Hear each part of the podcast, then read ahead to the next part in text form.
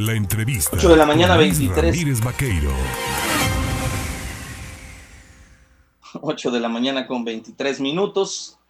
Y bueno, por supuesto, ya presentábamos a usted hace unos instantes esta nota de Da Sentirse, en donde reapareció pues este sujeto, Marlon Botas, presunto responsable del feminicidio de la joven que en vida llevara el nombre de Montserrat Bendímez Roldán. Y una de la razón de su feminicidio ha provocado que algunos legisladores, legisladoras, algunas eh, agrupaciones, asociaciones de mujeres en defensa de los derechos mm, por las mujeres se unan para buscar la aprobación de una iniciativa denominada la iniciativa MONS. ¿De qué trata esto? Pues yo le agradezco, por supuesto, a la coordinadora parlamentaria del PRI en la 66 legislatura, a la diputada Nilú Ingram Ballines, que es la impulsora de esta propuesta, el tomarme el teléfono esta mañana. Anilú, ¿cómo estás? ¿Qué tal, Luis? Muy buenos días. Te saludo Buenos días. con mucho Propuesta. gusto a ti y a tu amable auditorio. Oye, platícanos un poco acerca de qué se se trata. ¿Sí me logras escuchar, Luis? Sí, adelante, adelante.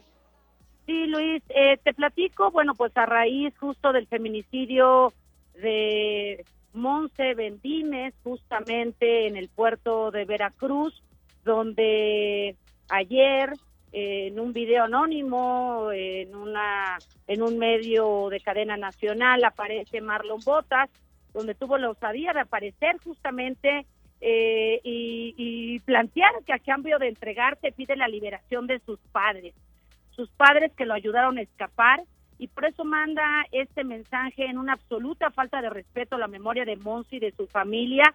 Tiene el descaro de decir que fue un accidente. A raíz de esto, la colectiva Las Brujas del Mar, a quienes les agradezco la confianza, pusieron en la mesa la importancia de reformar nuestro Código Penal, propiamente el artículo 345, donde llevamos a cabo una mesa de trabajo, eh, Luis, donde participaron expertos, especialistas, integrantes de la academia, alumnos de la Universidad Anáhuac, integrantes del Poder Judicial, de la Comisión Estatal de Derechos Humanos, eh, la propia Fiscalía General del Estado, yo tengo que reconocer que dio aportaciones importantísimas para la integración de esta iniciativa, compañeras diputadas de diferentes fracciones legislativas sumadas a la causa, perdón, entre otros colectivos.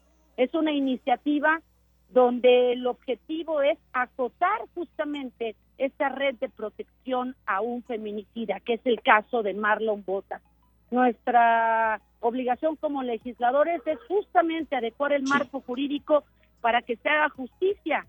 So, cuando solo se investigan el 7% de los delitos contra las mujeres, cada tres de cada 100 asesinatos de mujeres son esclarecidos y únicamente 26% de estos crímenes se tipifican como feminicidios.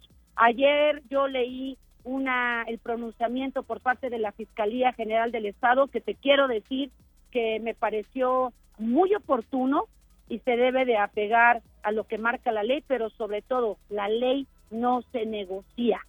Y en ese sentido eh, se debe hacer justicia y estoy cierta, eh, a finales ya de mayo prácticamente la iniciativa está eh, concluida y la estaremos presentando en el Congreso de Veracruz, esperando que las diputadas y los diputados en un compromiso en conjunto adecuemos el marco jurídico para que se haga justicia con Monse y con todas las mujeres que han atravesado por una situación como esta. A ver, platícale un poco al auditorio. Dices, hay un círculo de protección en contra de los feminicidas, como este sujeto, ¿no? Que hoy tiene el descaro de aparecer así en un video y, y decir, por favor, suelten a mis papás y entonces yo me entrego para llevar el tema eh, eh, como debe de ser. Eh, ¿Qué tipo de protección se le brinda a estos? ¿Es nada más el círculo familiar o es también para, para sancionar a las autoridades que pudieran estar participando en ello?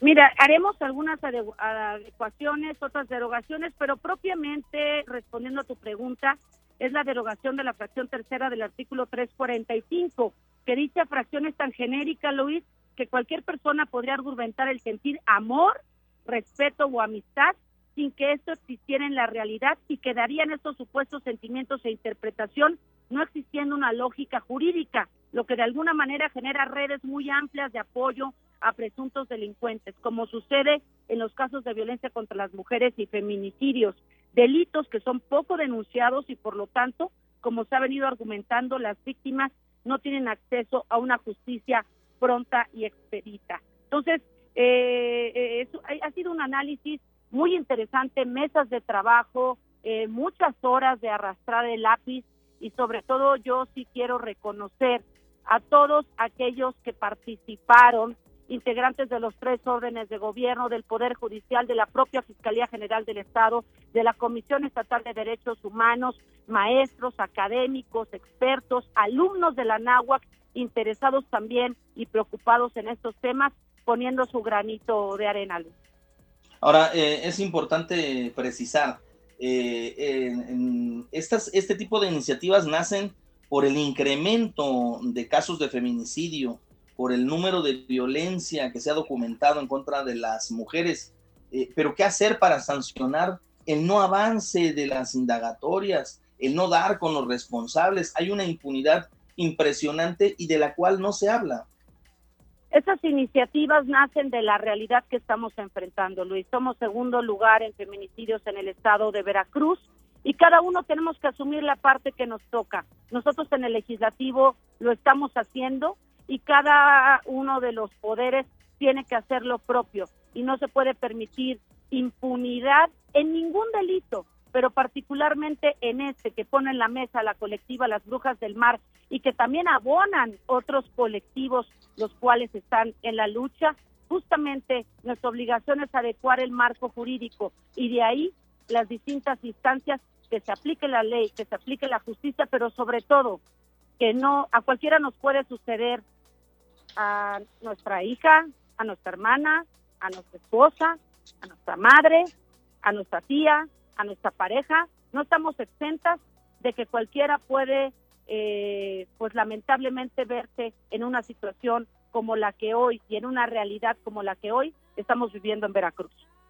Pues Anilú Ingram como siempre yo te agradezco el poder conversar, platicar sobre esta iniciativa que ojalá sea pues aprobada por mayoría, ¿no? Por mayoría de todos los integrantes del Congreso, que encuentre buena voluntad y sobre todo encuentre una forma de también agilizar, de darle celeridad a las autoridades que en Procuración de Justicia tienen la responsabilidad de dar con estos sujetos, ¿no? Es increíble que después de un año no sepan dónde está el personaje y este todavía descaradamente envíe videos y haga publicidad, ¿no? De este asunto, revictimizando, pues, a la joven, a la joven víctima. Es una burla que pretenda amagar a las autoridades en Veracruz, pero también así como yo señalo las cosas negativas, también el día de ayer me dio mucho gusto ver el posicionamiento eh, por parte del Ejecutivo, por parte de la fiscal, por parte de la institución, donde dejan claramente eh, establecido que la justicia no se negocia. Y esa debe ser la ruta y nosotros hacer la nuestra desde el Poder Legislativo. Gracias, Anilú. Como siempre, te mando un abrazo. Un excelente día, Luis. Gracias. Es la coordinadora parlamentaria del PRI en el Congreso de Veracruz. Anilú Ingram Ballines hablando de esta iniciativa, pues una iniciativa para apoyar y acabar con las redes de protección a feminicidas.